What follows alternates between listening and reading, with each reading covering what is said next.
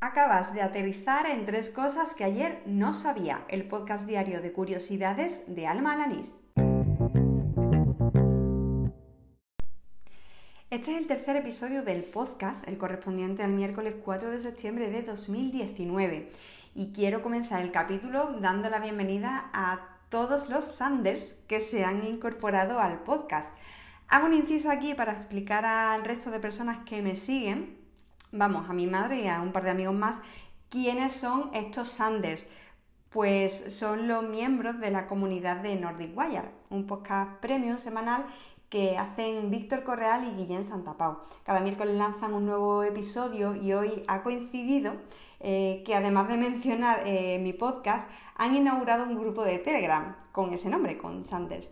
Y de repente me he visto pues con un montón de menciones, con un montón de personas queriendo escuchar el podcast y siguiéndome. Y la verdad es que no me esperaba tantos nuevos oyentes de golpe, con lo cual he pasado una mañana un poco nerviosa y con mucha presión eh, de cara a esta tarde para grabar el nuevo episodio.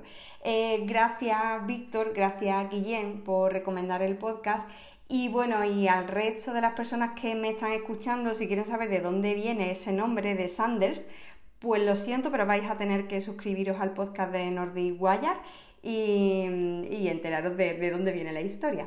Y ahora sí, al lío.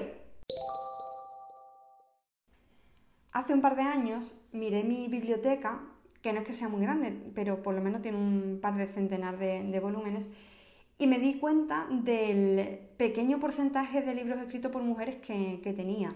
Me puse a hacer memoria y entre mis lecturas de referencia tampoco encontraba muchas, que creo que ninguna, firmada por una mujer.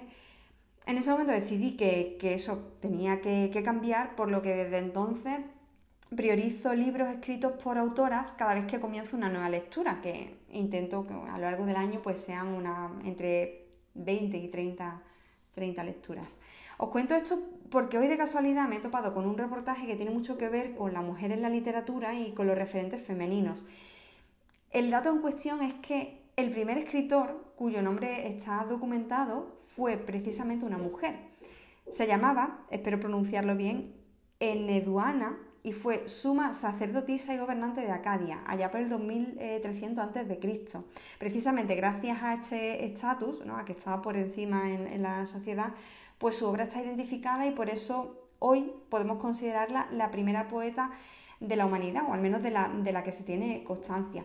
Para mí este me resulta un dato muy relevante porque, mm, porque bueno, es, cierto que a lo largo de los siglos, pues el, papel de la mujer en todos los ámbitos de la política y del arte ha sido muy silenciado y, bueno, y el saber que la, la primera, el primer escritor que está documentado fue una mujer, pues a mí es algo que, mm, es un dato que especialmente me ilusiona.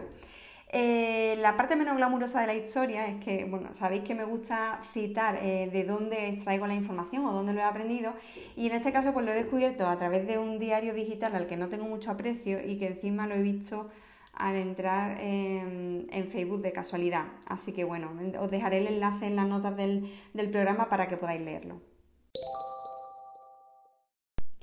Como buena pedanter, no solo me gusta la literatura, sino que también me gusta el arte.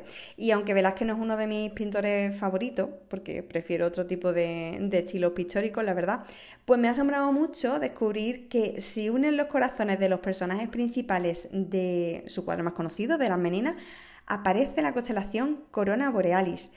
Eh, más curioso aún es que la estrella central de la constelación coincide con el personaje de la infanta Margarita, y es que precisamente esa estrella recibe el nombre de Margarita Coronae.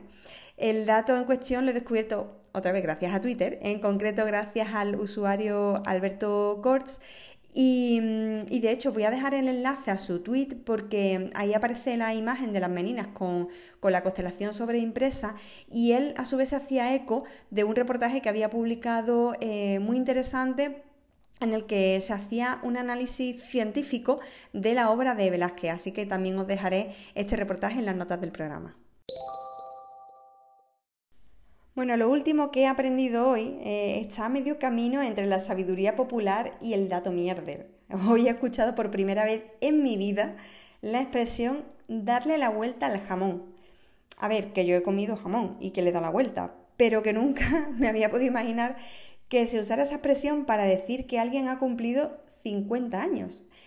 A mí no suele gustarme mucho el refranero popular porque aparte de ser inexacto, es continuamente contradictorio y encima suele encerrar muchos prejuicios, racismo, misoginia. Pero claro, esta expresión pues me ha encantado, porque de algún modo estás diciendo no que llegas a la mitad exacta de tu vida, porque realmente no sabes si te quedan otros 50 años más para vivir, sino que al igual que el jamón, pues has apurado la parte más magra, ¿no? La que tiene más contenido, y ahora pues ya solo te queda ir apurando. Es algo gastronómicamente demoledor. Y con esta reflexión se termina el tercer episodio de Tres cosas que ayer no sabía. Antes de despedirme de este miércoles 4 de septiembre, te recuerdo que puedes dejarme comentarios de, nota o de voz en anchor.fm y que puedes oír este podcast también a través de Spotify. Pero bueno, que también puedes pillar el, enlace RSS y añadirlo a tu podcatcher al que utilices, vaya. A mí puedes encontrarme en Twitter por arroba almajefi. Gracias por estar ahí otro día más y ala, con Dios.